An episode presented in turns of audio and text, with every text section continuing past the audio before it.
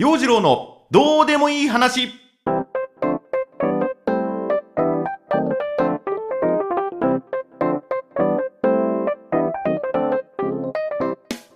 今週もやってまいりました陽次郎のどうでもいい話。こんばんは陽次郎です。今は深夜の11時半。外は冷たい雨が降っています。まあ来週あたりねこの雨が雪に変わっていきそうなそんな感じの冷たい雨です。冬になるとね、まあ、畑仕事が少し落ち着くので本腰入れて朗読の活動の方を進めていこうかなと、まあ、そんなこと思ってます。でありがたいことにね年明け早々に朗読講座の講師をすることになりましてうん今ねちょっとずつその準備を進めています。今回任されたそのね朗読講座新潟の昔話を読もうというテーマになっていてまあ新潟はね上越中越下越佐渡縦に長いし島もあるし本当にねいろいろ読んでいくといろんな昔話がある。で今ねこう時間を見つけては図書館に行ったり本屋に行ったりあとうちにあったねその新潟の昔話の本じっくり読んでます。結構ねいろんなジャンルありますよ。面白いものもありますしね。泣けてしまうものもあるしあとホラー。怖えなこれっていうのもあるしね。あとなんだそりゃっていう風な話もあり。まあ、この年になってね大人になってからこういった子供向けの昔話をじっくり読むっていうのもね、うん、なかなか機会がなかったんで機会はなかったんだけど侮るなかれ夢中になって読んでました。ね。例えば「雪太郎」というお話。これあのお金持ちのね庄屋さんがいまして庄屋さんのところにはお金はあるけれども子供がいない。うん、だから近所の子供たちをこう大きいね自分の庭に呼んで一緒になって遊んでいた。ところがある冬の雪の降る日にお家に帰らない子供が一人「おら雪太郎って言うんだ。このうちの子供になる」その子が言うわけなんですよ。ね？ほらなんか読めません？なんかもうフラグが立っている感じでしょ？先がなんとなく見えてきたそうそう。で、庄屋さん夫婦は雪太郎を可愛がって、まあうちにもね、子供ができたっていうんで喜んでいたんだけれども、春になると雪太郎はどこかへ行ってしまいました。うん。雪太郎や、雪太郎はどこじゃ？みたいな感じでね。で、また次の冬が来て、ある日突然雪太郎がやってきて、まあ、またね、冬の間はその雪太郎、雪太郎、雪太郎っていう風な感じで楽しい時間を過ごして、で、春になると雪太郎はひっそりとね、消えていなくなってしまうっていう。まあなんでその冬の間庄屋さんはそれなりに幸せに暮らしましたとさというね。でちょっとオチが違うような感じがするんですけどまあまあまあまあそんな話。ねなんか雪国ならではの昔話という感じでしょうかね。あのスノーマンに似たねそんなエピソードがあったりだとか。あといつの時代もさ嫁姑問題っていうのはあるものでこう大事な味噌をね嫁に渡してなるものかっていうふうにこう姑さんが思っていてでその姑さんが外に出かける時も味噌のことが気になって気になってしょうがない。ももし自分が留守の間に嫁が味噌を使うんじゃないか。ね味噌に手を出すんじゃないかっていうんでもういても立ってもいられない。であんまり心配になった姑さんはその外出している時もねこう心配になって蛇に姿を変えてその味噌の樽の上に登ってねこう味噌を守ったんだ。でその蛇を見つけた今度お嫁さんが「あらら大変お母さんの大事な味噌に蛇が乗っかってる」って言うんでその蛇を殺してしまった。そうすると出かけていた姑さん外出先でギャーッと突然叫んで息絶えてしまうっていうそんなお話。これはホラーだよね。もうね、蛇に姿を変えて生き量がみたいな、まあ、そんな話もあったりね。あとまあやっぱりね米どころ酒どころなんでね水が足りねえこのままじゃ稲が育たねえ神様お願いしますだって時に奇跡が起きて「はい私は神です」う与次郎左衛門お前のために水を分けてあげようみたいなまあそんな話があってであのこの地域に残る〇〇池はその時の、えー、神様の力でもってできた池なんだそうなとかね、うん、あとそういったあの妖怪とかお化けとかね。夜中になるとこの辺りにはそういうお化けが出てくるそうじゃとかなんかそんな話もいっぱいありました。ほんとね新潟に限らずだけどその土地土地に伝わる昔話っていうのは面白い。こんな村にはこんな物語があったんだっていうのをねあの空想を広げていって。で実際にその場所に行ったりするとねああここが物語に出てきたお寺なんだとかあ神社なんだとかねあのそういう祠があるんだみたいなねそういう風なものを見て歩くのも面白い。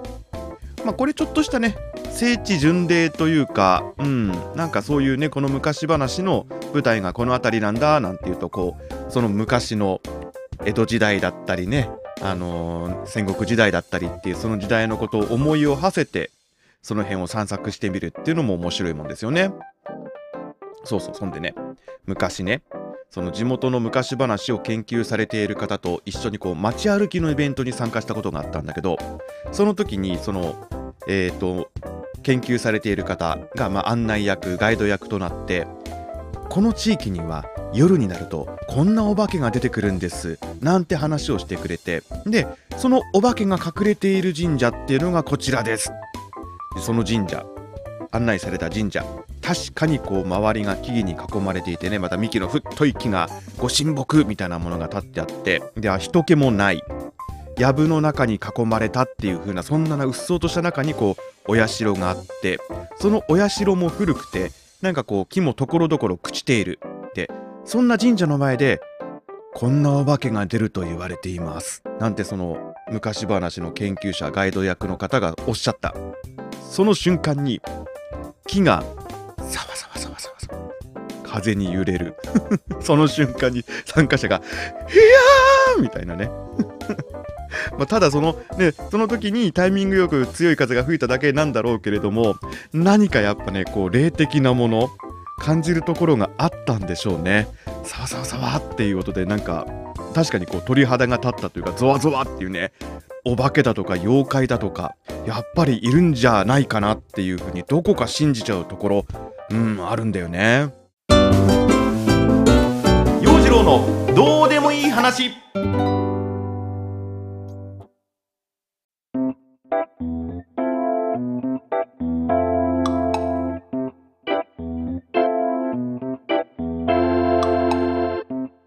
今週のコーナーはどうでもいい知識。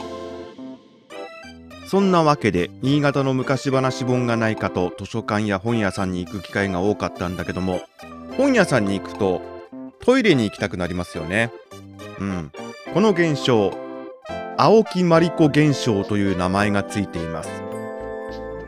東京都杉並区在住の女性青木まりこさんが雑誌に理由はよくわからないけれども23年前から本屋さんに行くたびに便意を催すようになったっていうこういう当初があってその当初がある雑誌に掲載されてあるあるわかるわかる私もなんかトイレに行きたくなるなんてその反響があってまあ悲しいかなこの現象。青木まりこ現象という名が付けられました。で今日はそんなこの現象って名前がついているんだというのを知識としていくつかご紹介していきます。なので、まあ、どうでもいい知識というふうなわけではないかな、今回は。うん、いろいろ調べたところをお伝えしていきたいと思います。まずはこちら。シミュラクラ現象。これはね、シミュラクラ現象、聞いたことある人も多いかもしれませんね。あの逆三角形に並んだ3つの点が人の顔に見える現象です。はい。ね。あとなんだろう。コンセントの差し込み口なんかが人の顔に見えるとかね。うん。車の真正面ののがなんかこう人の顔に見えるとか。あと、え？ここに人の顔映っていない？なんていう心霊写真に見えちゃうのもこのシミュラクラ現象だそうです。はい。続いてはこちら。のの法則。のの法則。これね、宮崎駿作品の映画タイトルのうち、のの字が入る作品がヒットしやすいんだというふうにされている法則です。確かに、まあ代表的なものいくつかご紹介しますと、風の谷のナウシカ、天空の城ラピュタ、隣のトトロ、もののけ姫、崖の上のポニョ、ね。確かにジブリ作品というか宮崎駿監督作品は「の」のつくものが多い。とね最近とかだとどうなんだろう「君の名は」とかさ「鬼滅の刃」も一応この「の」の法則に当てはまってるっていうことなんでしょうかね。うん。一応このポッドキャストも陽次郎のどうでもいい話になってるんですがここが今一つ流行っていないんだけどね。ねえブレイクしたいなもうちょいな。続いてクロノスタシス。クロノスタシス。はい。えー、喋り手泣かせの作業が続きました。クロノスタシス。うん。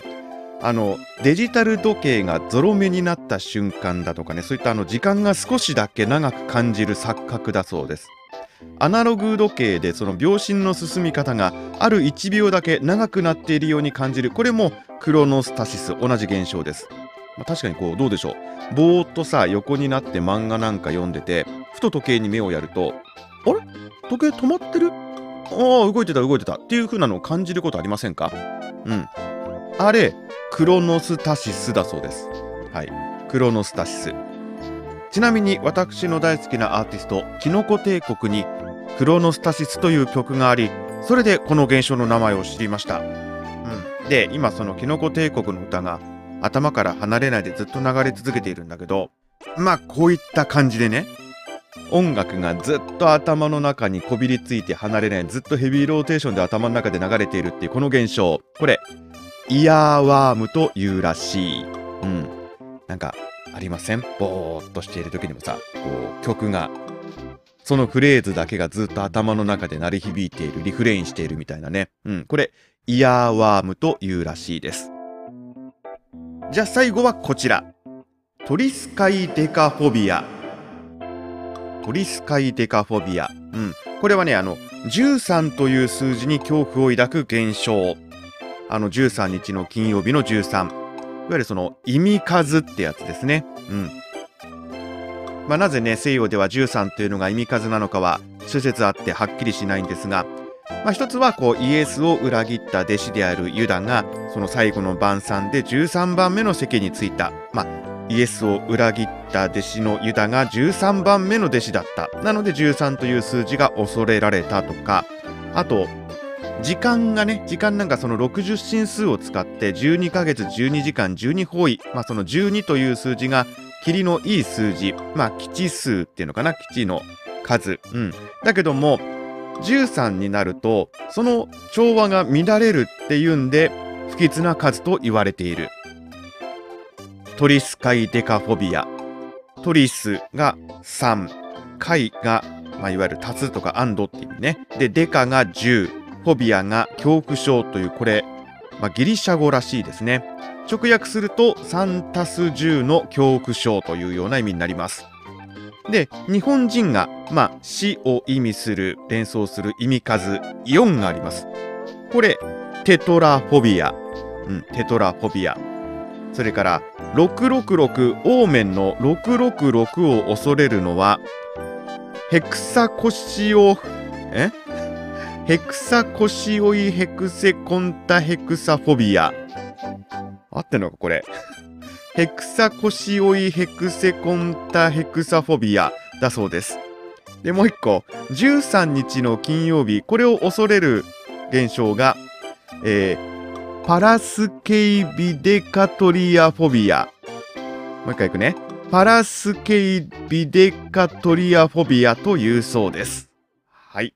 これ、久しぶりの口に出してみたかった知識でございました。ね。今日これお勉強になったんじゃないでしょうかね。またちょっと機会があったらこういうなんとか現象みたいなものをご紹介していきましょうかね。ということで今週のコーナーはどうでもいい知識でした。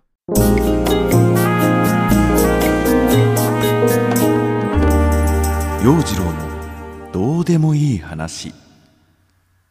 お届けしてまいりました陽次郎のどうでもいい話いかがでしたでしょうかまあそんな朗読活動を少し本腰入れてやろうかなっていうんでこの間眠れぬ夜に聞く文学更新して坂口安吾の私は海を抱きしめていたいの朗読音源をアップしました、まあ、今回もあのウィスパー系朗読にしてますんでねこうマイクをこれぐらい近づけて大声を出さないシャウトしないもう淡々と読み進めていくというそういうスタイル。で声のトーンも落とし気味っていうね感じなんで。まあその眠りにつく前だとかあの作業中の BGM として聞いていただけたら嬉しいです。もうね読んだ本人ね。あの全然こうなんだろういろんな読み方の荒書きになってしまってうん。ちょっと物語の世界にねうまく入り込めないんだけれども皆さんどうでしょう？聞いてもらってね。まあまあまあ本当ね。聞きながら他の作業しながら聞いてもらってっていうので一番いいんでね。うん。まあでもね自分自身が自分自身の声を聞き直すとね本当はあらばっかり気になってしまってまあそんな朗読講座ではそんなあら探しばっかりにならないように気をつけていきたいと思います。